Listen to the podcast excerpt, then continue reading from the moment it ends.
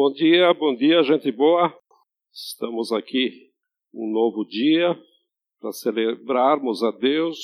Na oração, Eduardo já deu a letra sobre o que nós vamos ver e vamos meditar hoje um texto sobre Mateus, capítulo 21.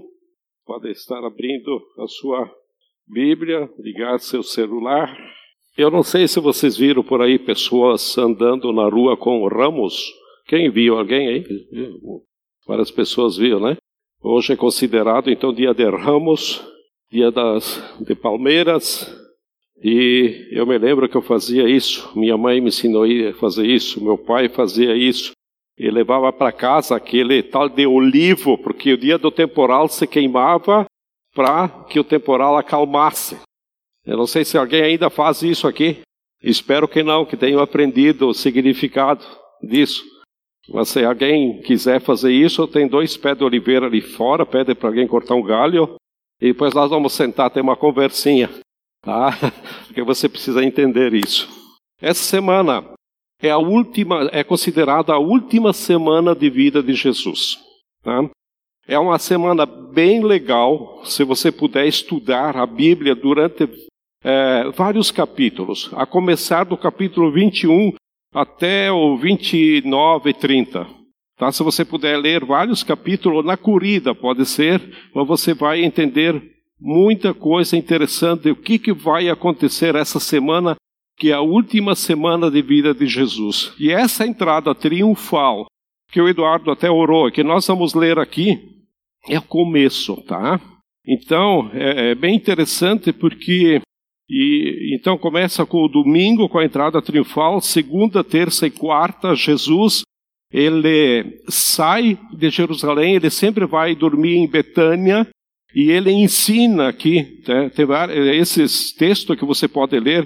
Então Jesus ensina no templo durante o dia. E nesse período ele expulsou os cambistas no templo, ele é, amaldiçoou uma figueira que estava a caminho, não tinha frutos. E ele falou várias parábolas aqui nesses capítulos 22, 23. Ele fala sobre o maior mandamento, sobre o imposto. É muito legal, tá? Se você puder, fala sobre o final dos tempos do capítulo 24, tudo isso ensinando no, no templo, né?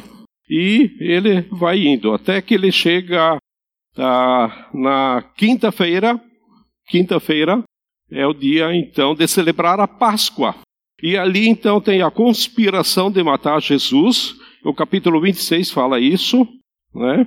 E como eles estão tramando a questão, né? Daí os líderes religiosos eles se sentiram ameaçados com os ensinamentos e a popularidade de Jesus.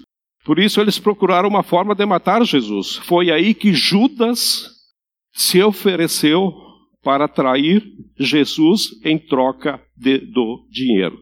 Tá? Então vocês vão achar aqui, por isso que é bem interessante ler, né? Depois nós vamos ler essa parte da, da ceia, eu quero ler uh, uh, esse capítulo.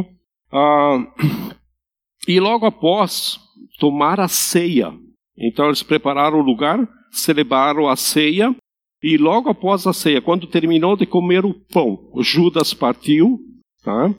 E ele saiu para entregar Jesus aos líderes. E eles, eh, Jesus e os discípulos tinham cantado um hino após a refeição e eles foram para um jardim chamado Getsemane. E é lógico, Jesus foi orar porque ele estava se preparando para o que vinha, ele sabia o que vinha a seguir. E Judas veio com os guardas para prender Jesus. Jesus foi levado para a, a casa do sumo sacerdote para ser julgado. Quinta de, quinta de noite e a sexta de manhã, a madrugada, durante a noite e a sexta de manhã, Jesus foi interrogado pelo sumo sacerdote, pelo governador Pilatos e o rei Herodes. E Pilatos decidiu condenar Jesus à crucificação, né? E mais ou menos aqui foi que Judas se suicidou, porque ele percebeu a besteira que ele fez de entregar Jesus. Tá? E então, uh, depois, uh, o julgamento lá não tem burocracia. Eles julgaram e já Jesus foi pro moro de Gólgota, aonde que ele foi é, crucificado. Tá? Durante a madrugada ele foi chicotado, ele foi machucado, para ele. É, então não foi só no caminho carregando a cruz para o Calvário que ele foi levou a sura. E Jesus foi crucificado e por volta das três da tarde morreu, onde houve um terremoto e foi o momento em que se partiu o véu de cima a baixo e e quando ficou confirmado que Jesus realmente tinha morrido, ele foi sepultado em um lugar próximo daí. E no sábado, o túmulo, então a guarda é reforçado porque eles suspeitavam que os discípulos talvez podiam ir lá roubar o corpo, né? Além da pedra, eles colocaram um selo. Né? E no domingo de madrugada, então, houve um terremoto, houve a ressurreição de Jesus, e aqui vou deixar para domingo, que o estudo de domingo que vem vai ser falado sobre isso. O Adelar vai falar sobre a questão da ressurreição e sobre a Páscoa. Então vamos para o nosso texto, Mateus capítulo 21. Vamos ler de 1. Eu quis dar esse essa ideia para você poder acompanhar, se você puder estudar esses capítulos de 1 até 29, até a ressurreição de Jesus, você vai ganhar muito, você vai aproveitar muito essa semana. O pessoal da célula também quer aproveitar, é bem legal. A entrada triunfal de Jesus.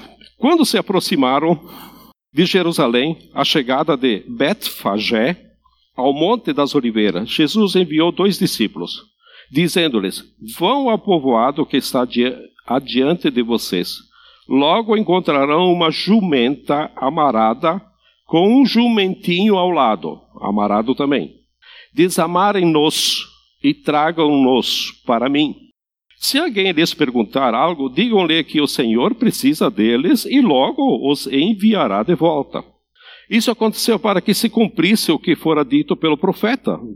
Digam à cidade de Sião: Eis que o seu rei vem a você, humilde e montado no jumento, num jumentinho, cria de jumenta. Os discípulos foram e fizeram que, o que Jesus tinha ordenado. Trouxeram a jumenta e o jumentinho, colocaram sobre eles os seus mantos, e sobre estes Jesus montou.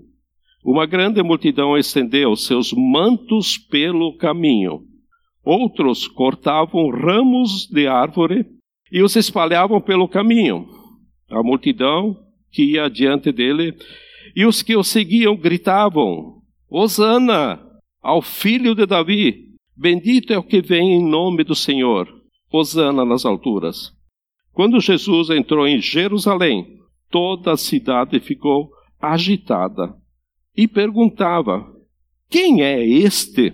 A multidão respondia: Este é Jesus, o profeta de Nazaré, de Nazaré da Galileia. Querido Deus, nós queremos estar te pedindo que o Senhor esteja nos dando sabedoria e entendimento sobre a tua palavra que vamos ver nesse momento. Te peço isso a ti e te agradeço em nome de Jesus. Amém? Então, como eu falei no começo, hoje é comemorado o domingo de Ramos, segundo o calendário das cerimônias ou festividades religiosas. O domingo de Ramos é justamente aquele dia em que Jesus entrou de forma triunfal na cidade de Jerusalém. Como eu falei antes, inaugurando a última semana de vida dele, chamada de Semana Santa. Hoje vocês devem ter visto pessoas por aí, como comentei antes, né? Então é algo que é celebrado pela igreja, comemorado melhor pela igreja católica. E a entrada de Jesus em Jerusalém, ela foi soberanamente prevista dentro do plano de Deus para esse acontecimento. Portanto, domingo de Ramos é uma semana antes da Páscoa, onde Jesus entra num jumentinho, zero quilômetro, porque ninguém tinha montado nele ainda, nem domado. Não sei como é que ele conseguiu fazer isso, mas as coisas de Deus acontecem assim, né?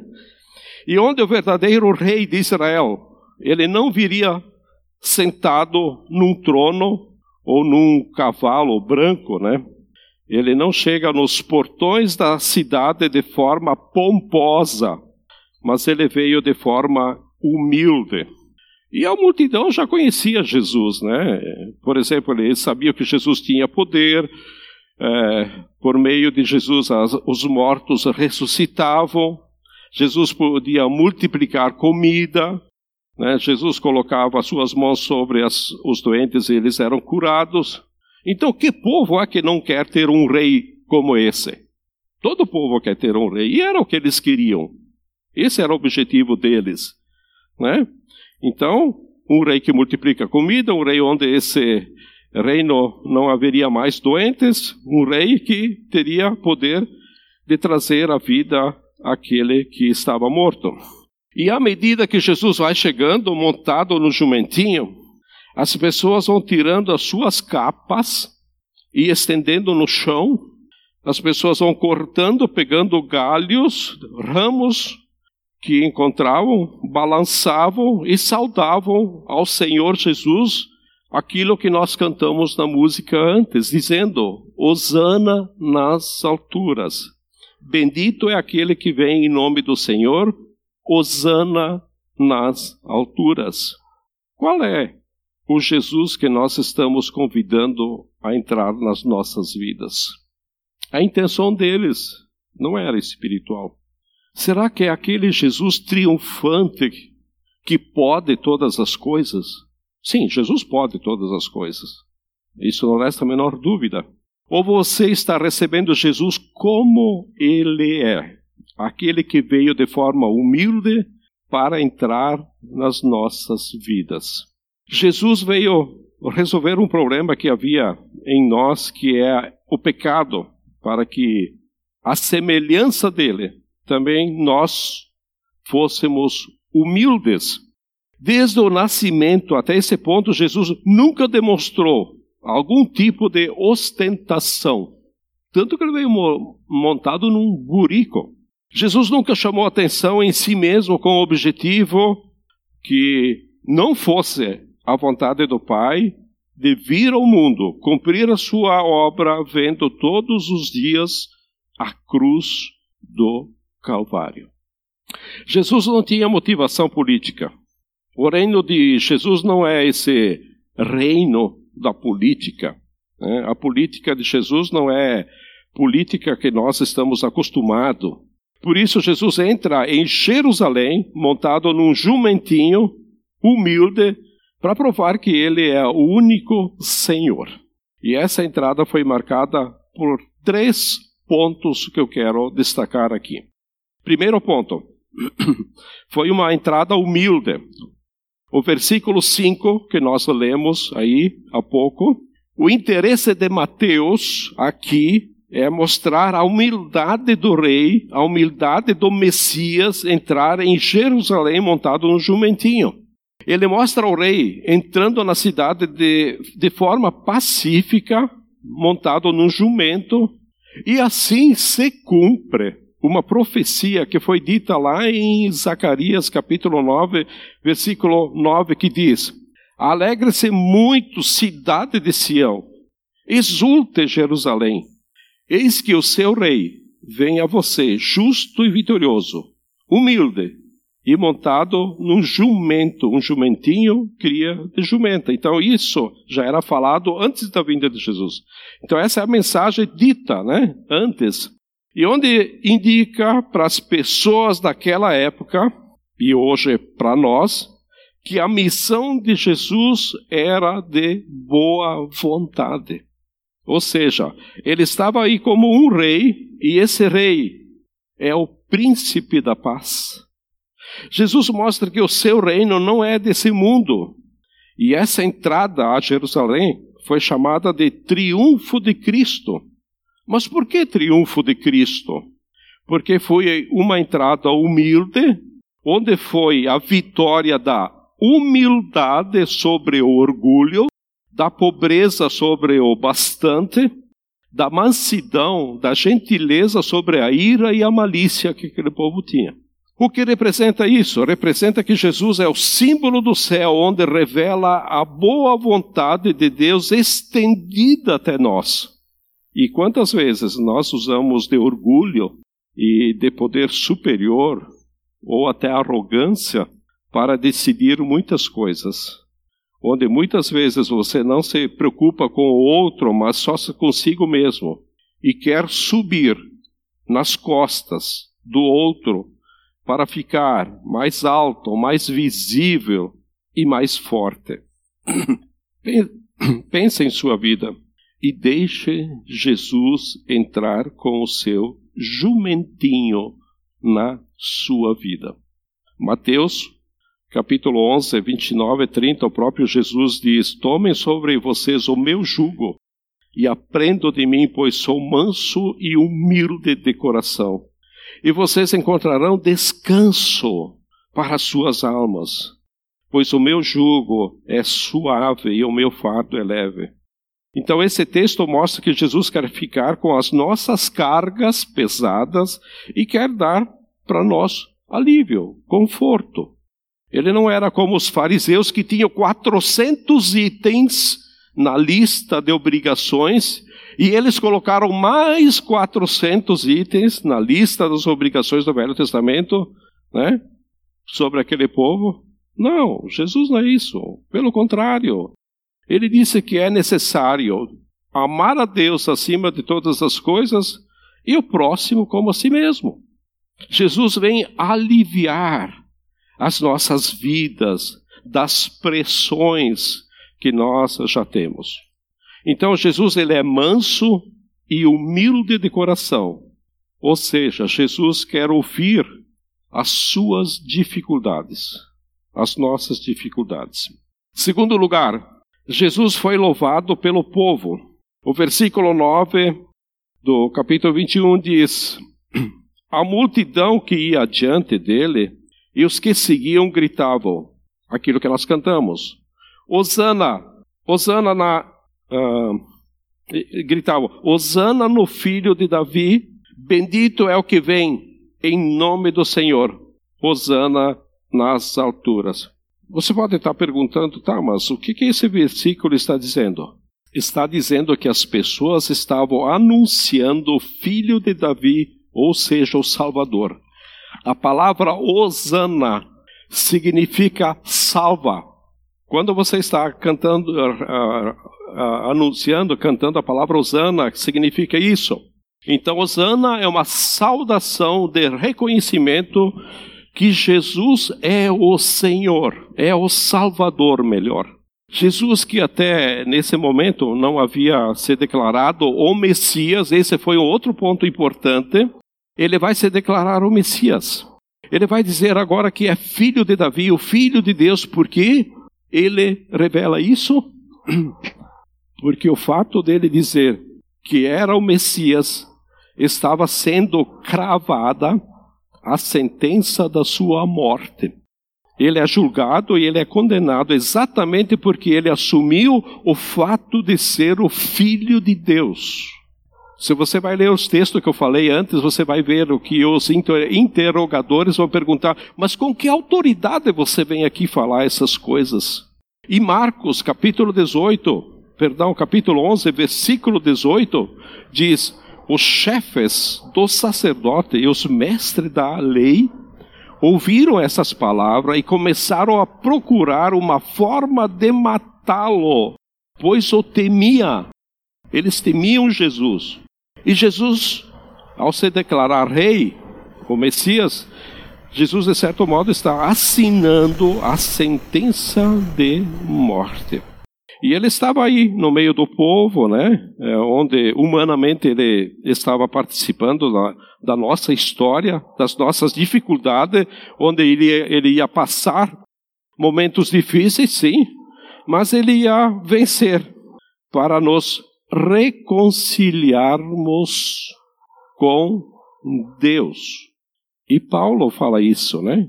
Segundo Coríntios capítulo 5, versículo 19. Deus, em Cristo, estava reconciliando consigo o mundo, não lançando em conta os pecados dos homens. Ou seja, Deus não levou em conta os meus pecados do passado, os seus pecados do passado. Tá? Ele tem um relógio, vamos dizer que ele tem um cronômetro, e ele dá a partida, ele liga e dá a partida a partir do momento em que eu aceitei Jesus. No momento em que você aceitou Jesus, ele aperta o cronômetro, ou seja, o que eu fiz no passado já passou.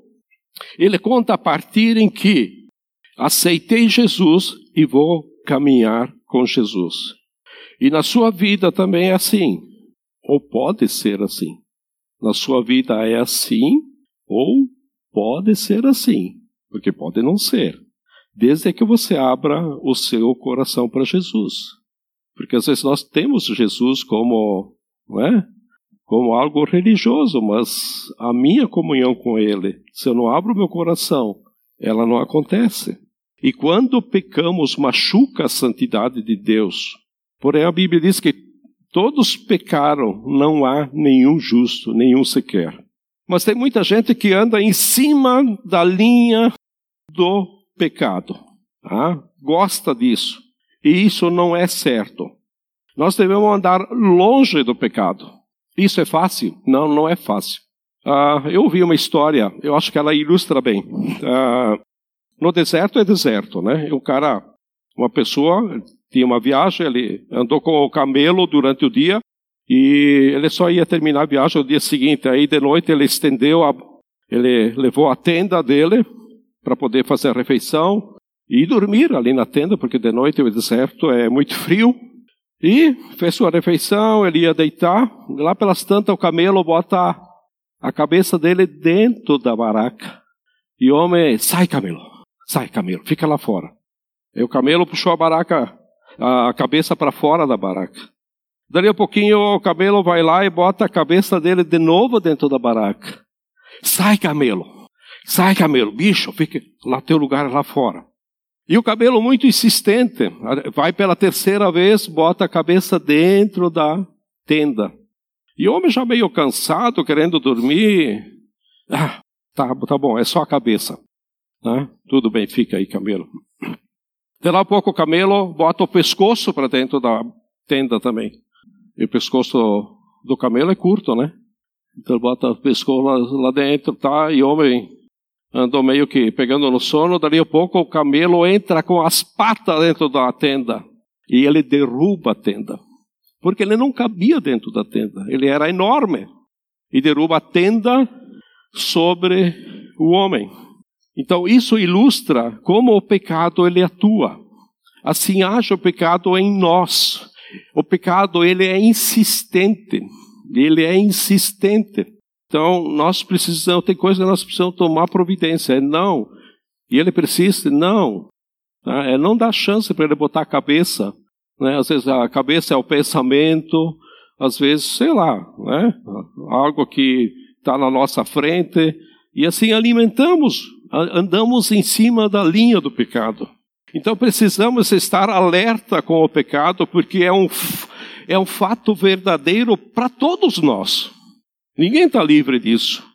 Por isso, Jesus é a resposta de Deus para as nossas almas inquietas, as dúvidas e a mancha do pecado provocadas pelas transgressões humanas. Por isso, nós devemos dizer: Hosana nas alturas, ou seja, salva-nos agora, ó filho de Davi. Bendito que vem em nome do Senhor. Então, essa frase indica que o Senhor Jesus era o enviado de Deus que veio em nome de Jesus.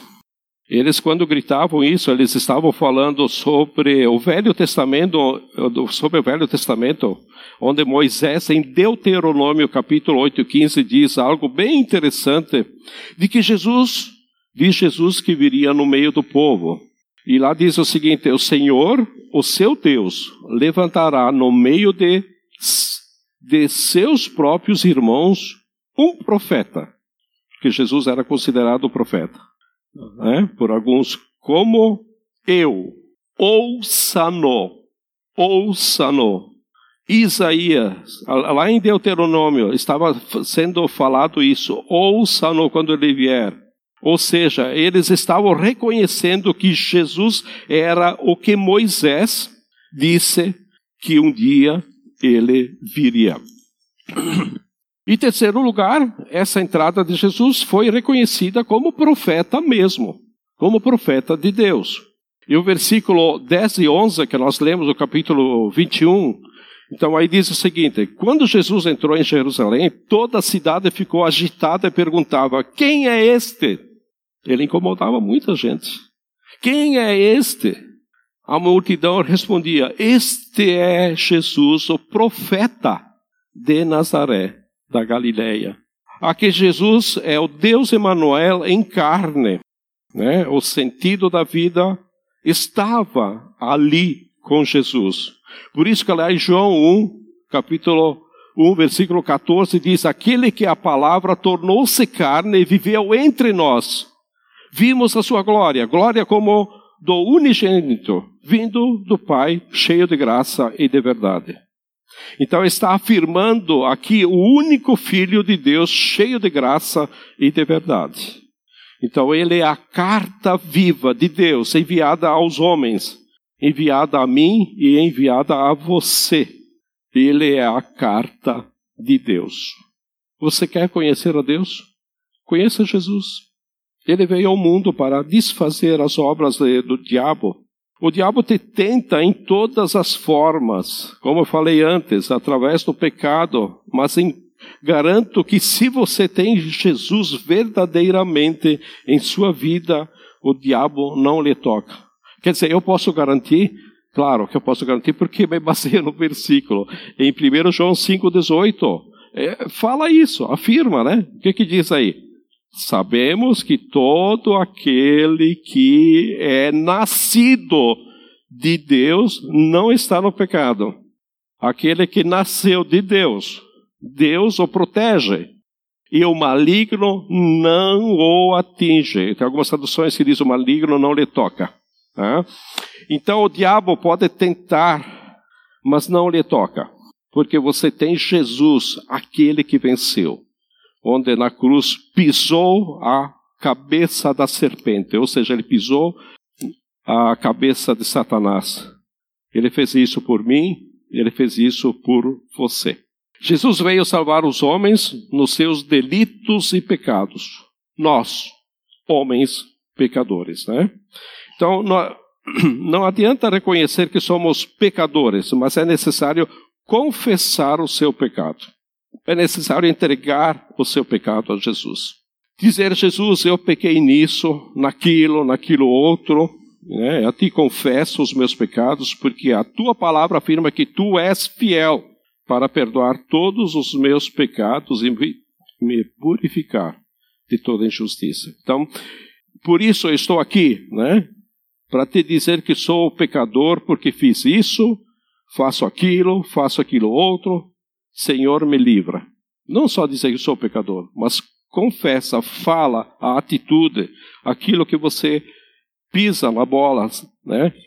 E clama, Senhor, me livra. Me livra deste mal que é o pecado na minha vida, me livra daquele que opera para o pecado na minha vida, que é Satanás que fica tentando, e eu não quero mais viver na sombra do diabo, mas eu quero viver na luz de Jesus, nós todos pecadores.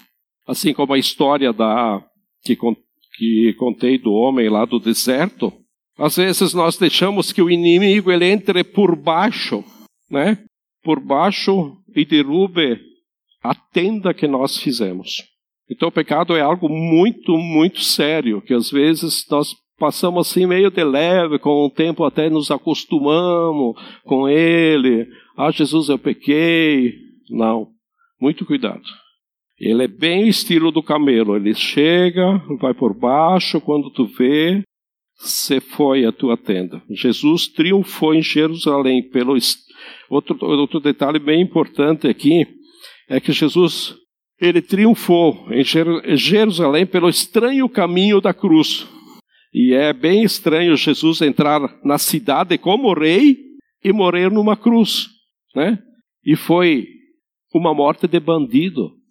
Jesus deixou-se morrer por nós, deixou-se morrer por mim e deixou-se morrer também por você. Quando Jesus, que era homem, foi pregado na cruz, e eu creio que isso aconteceu ainda quando a cruz estava no chão, antes de erguer a cruz, quando o cravo foi cravado na mão esquerda, deve ter doído muito. E quando ultrapassaram na mão direita, também deve ter doído muito. Quando Jesus, quando seus pés foram atravessados por, por cravos enormes, deve ter doído muito. Na sua cabeça, quando os, os espinhos entravam na sua cabeça, deve também ter doído muito. E a coroa de espinho, quando você vai ler esses textos aí, foi colocado ainda na cabeça dele, não só quando subiu a cruz, ainda quando estava sendo interrogado, teve um momento que fizeram isso para humilhar ele, além de chicotá-lo. As chicotadas que ele levou, onde o seu corpo foi moído, deve também ter doído muito. Como se não bastasse depois de pendurado, o seu corpo foi, né? Também ele foi perfurado com uma lança antes de morrer. Aí também deve ter doído muito. Agora, imagina Jesus fazendo isso por você, por você e por mim. Jesus morrendo por você e foi vontade dele. Ele deixou-se morrer por nós, por mim e por você. Como respondemos a essa morte triunfal de Jesus? Isso dependerá do nosso futuro, aqui na terra e especialmente quando chegar na eternidade. Isso tudo depende se deixarmos o príncipe da paz entrar em nossos corações, entrar em nossas vidas. Paulo em 1 Timóteo capítulo 2 fala: Pois há um só Deus e um só mediador entre Deus e os homens, o homem Cristo Jesus. E isso mostra que entre nós e Deus existe um vazio enorme. Né? Um vazio enorme. Por isso, só Jesus é o único caminho que nos leva a Deus. Nós estamos chegando na semana da Páscoa, chamada Semana Santa, Semana da Páscoa, parece que nós damos um valor a mais. Mas acho que é bem interessante começarmos de hoje a meditar e pensarmos da mesma forma. Porque é um tempo especial de meditarmos em Jesus para compreender a dimensão desse fato, para que possamos estar juntos nessa história com Jesus.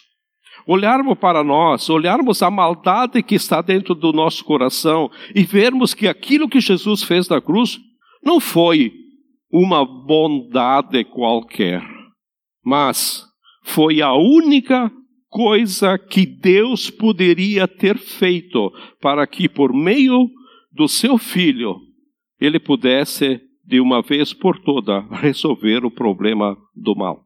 Morrendo na cruz do Calvário, em substituição a cada um de nós, pagando o nosso pecado. Dali a três dias, ressurgindo, como Cristo vitorioso, para que, por meio da morte e da ressurreição, eu e você pudéssemos experimentar, viver uma vida plena em o que é ser povo de Deus, o que é ser discípulo de Deus, o que é ser, uh, ser uma comunidade onde o Espírito Santo se faz presente no nosso meio. Então, aqui, todos nós possamos erguer nesse dia os nossos ramos, colocarmos as nossas capas para que o Rei da Glória, que vem de forma humilde, possa entrar em nossa vida com o jumentinho também e fazer diferença em cada um de nós diante de tudo o que ele é. Eu quero orar nesse, nesse momento e eu gostaria que antes da ceia você tivesse um tempo para falar com Jesus, confessar algo ou algo que você gostaria de falar para ele, se você se sente longe dele, se você pisou na bola, ou se você precisa de ajuda, porque ele, ele é humilde e ele quer ouvir você. Ele quer ouvir você.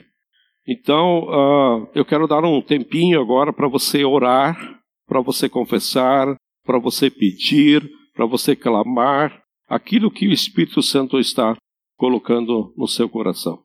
Então vamos ter esse tempinho aí, um minutinho. Obrigado, querido Jesus, porque podemos chegar na tua presença, Senhor, porque um dia, exatamente nessa semana da Páscoa, no momento da ressurreição, o Senhor rasgou o véu, aonde que só podia entrar um sacerdote uma vez por ano. Quando o Senhor rasgou aquele véu de cima a baixo, por que de cima a baixo? Porque é o teu poder, porque o Senhor fez isso dos céus para onde nós estávamos e nos e abriu para que nós pudéssemos chegar na presença do Senhor Jesus. O Senhor Jesus que morreu, que ressuscitou, que pagou o preço dos nossos pecados, pagou as nossas dívidas, as nossas transgressões, nossos pecados, as nossas maldades, tanta coisa que havia e ainda há no nosso coração. Por isso, Jesus, queremos te agradecer e queremos, Senhor, estar contigo. Nós queremos que o Senhor faça parte da nossa vida, que o Senhor faça parte no dia a dia. Queremos estar presente contigo, Senhor. Nos ajude, ó Pai. Nós precisamos de Ti, ó Pai. Nós precisamos de Ti, ó Jesus. Que essa semana possa ser uma semana especial para meditarmos e entendermos a vitória que o Senhor teve de ressuscitar e estar à direita do Pai. E o Espírito Santo estar operando em nossas vidas. Muito obrigado, Senhor. Nós te louvamos por isso. Em nome de Jesus. Amém?